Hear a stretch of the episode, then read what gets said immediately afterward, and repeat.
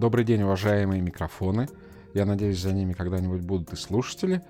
И мы сегодня пишем пилотный выпуск подкаста, который называется Овен, рак и щука. «Овен, рак и щука». Мы — это я, Юрий Тилин. Я взрослая дочь Алена Тилина. Было несколько версий названия этого подкаста. Одна из них взрослая дочь молодого человека. Но потому что я относительно не стар, по крайней мере. Летучую мышь, бабочку и утку я сумел найти минуты где-то за две, за три. А это вот рядом со мной сидит э, относительно взрослая дочь. Это будет локальным мемом, да. Но мы решили, что воровать название нехорошо, и поэтому подкаст будет называться «Овен, рак и щука». Ну, овен, рак — это наши знаки зодиака. А про щуку мы расскажем, может быть, немножко позже. Это спойлер. Это спойлер.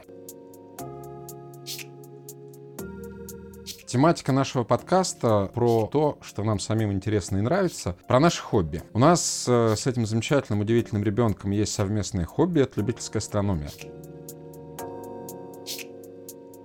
А дальше начинается хобби индивидуальное. Радиолюбительство мне ребенка утащить не очень удалось. Поэтому это хобби мое. А у меня есть хобби, которое приобрелось совершенно случайно, потому что, когда мы пришли на первый курс университета, нам сказали, а теперь выбирайте каждый себе курс физкультуры, какой хотите. И выставили перед нами ряд преподавателей по всем дисциплинам. Я такая, о, парусный спорт. Звучит очень интересно, звучит гораздо интереснее, чем баскетбол, волейбол и даже плавание. Наверное, это был самый симпатичный преподаватель. Сколько лет дедушке-то? За 80 глубоко. Знаешь ли ты, ну, наверное, знаешь, что одно время я упарывался по лодочкам, яхтам, но чисто теоретически. И даже был план, который где-то в глубине меня еще живет, построить какую-то лодку, не скажу, что яхту, но так, маломерное судно. А по-простому плоскодонка, наверное.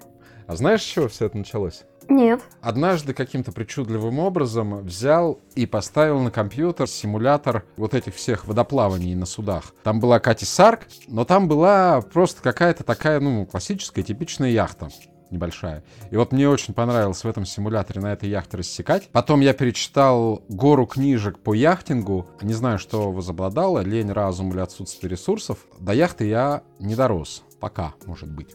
Ну вот этого я не знала, но я очень хорошо помню, как мы рисовали один из комиксов про Анциструса и Коридоруса, о том, как они строили лодку. Комиксы про Анциструса и Коридоруса вообще отдельная упоротая тема. Э, буквально недавно, часа три назад, лазил я по локальным закромам, а оно лежит, оно хранится. Да, серьезно, ты его нашел? Конечно, я нашел весь мешок с этими комиксами. Для публики комиксы — это а, рисунки на рулоне бумаги шириной Ну, А3? шириной А3, да. шириной А3, а длиной, ну, метров там э, в, Много. длину ком- в длину комнаты.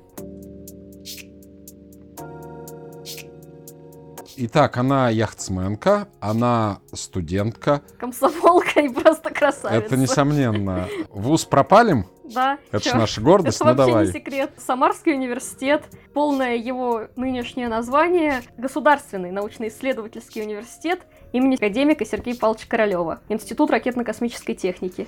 В общем, этот человек когда-нибудь будет строить ракеты. Трепещите. Ну, мы, как все, наверное, нормальные люди, любим сериальчики, преимущественно мультсериальчики. Еще мы любим читать. Про чтение и про сериальчики, наверное, у нас тематики немножечко будет. У нас формат. У нас формат. Наш подкаст будет в формате 18+, но с приличными словами. То есть мы иной раз, может быть, что-нибудь такое и ляпнем, но матом постараемся не ругаться. И сейчас люди такие просто, ну блин, все, можно выключать, Что ж неинтересно. делать? Извините, дорогие микрофоны, э, вынуждены вас разочаровать. Что меня в подкастах не устраивает, люди очень длинно пишут. Я готов слушать, э, ну, полчаса, ну, минут сорок.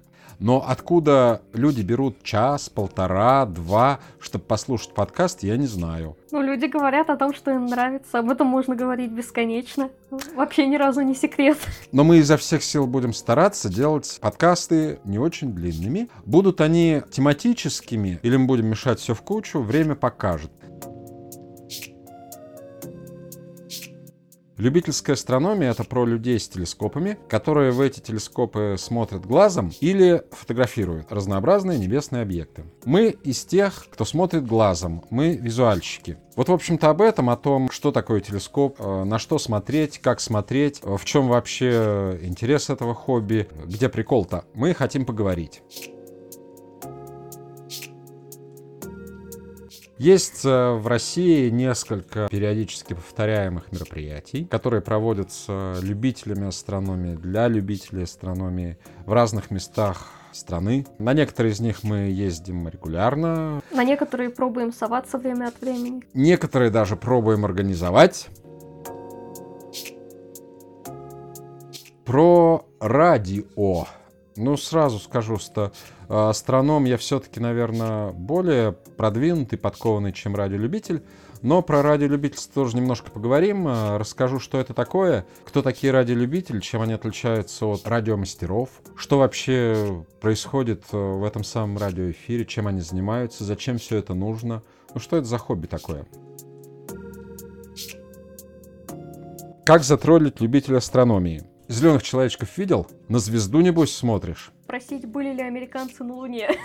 Мы хотя и назвали наш подкаст «Овен, рак и щука», но вот когда вы говорите с любителями астрономии, лучше не говорить про знаки зодиака. Ну, вообще, с астрономами про зодиак и астрологию надо аккуратнее. Вот не путайте астрономию с астрологией, иначе в лоб. Астрономы не очень любят астрологов. В старшей школе мы с задней соседкой часто дрались на почве несовместимости взглядов, потому что я была астрономом, а она астрологом. Прям так башкой об парту друг друга. Бегак! Про бобров. Есть э, среди любителей астрономов такое слово «бобры». Это такие люди, но бобры. Ты прям сейчас такой кинула неочевидный момент. 90% людей до сих пор считают, что на телескоп надо смотреть вдоль телескопа. А это оказывается не всегда так. Это прийти ночью туда, где они сидят, и включить фонарик. Вот тут они вам сразу скажут о том, что фонарик может быть любого цвета, если этот цвет красный. Теперь твоя очередь, давай про яхты. Яхты — это не, не только, только ценный мех, но и 3-4 кило. Хорошо промокшей парусины. Э, яхта это не только физическая нагрузка, но и очень много теории. Потому что яхтой надо управлять. Это... А как затроллить яхтсмена? Вот если вас спросить, а ты веревочку-то каким узлом завязала? Да не, ну это вроде еще не, не, не такой уж троллинг. Но веревочки называются шкот. Все веревочки называются шкот. Когда-то давным-давно я работал в энергосистеме, и оттуда я вынес такую вещь. Это у вас столбы, а у электриков опоры. Вот точно так же у нас веревочки, а у них шкоты. Не, я знаю, как затроллить яхтсмена. Надо спросить, ну как сплавал? Да-да-да, но это большая что... часть людей знает, кто плавает, а кто ходит. Прошлой весной что-то ударило мне в голову, и я решил заняться спортом. А, ну, люди же сейчас как начинают любую деятельность? Они идут в интернет и читают.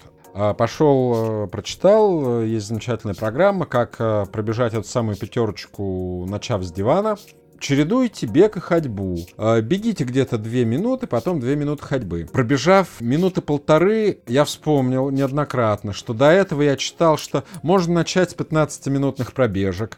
Оставшиеся 30 э, секунд бега до этих двух минут, я вспоминал много чего разного. В общем, когда начинаешь бегать, 2 минуты бега — это песос как долго. Мы надеемся, что после того, как я займусь монтажом, от этого трейлера останется несколько вразумительных минут, которые не стыдно будет показать людям. До свидания. До свидания.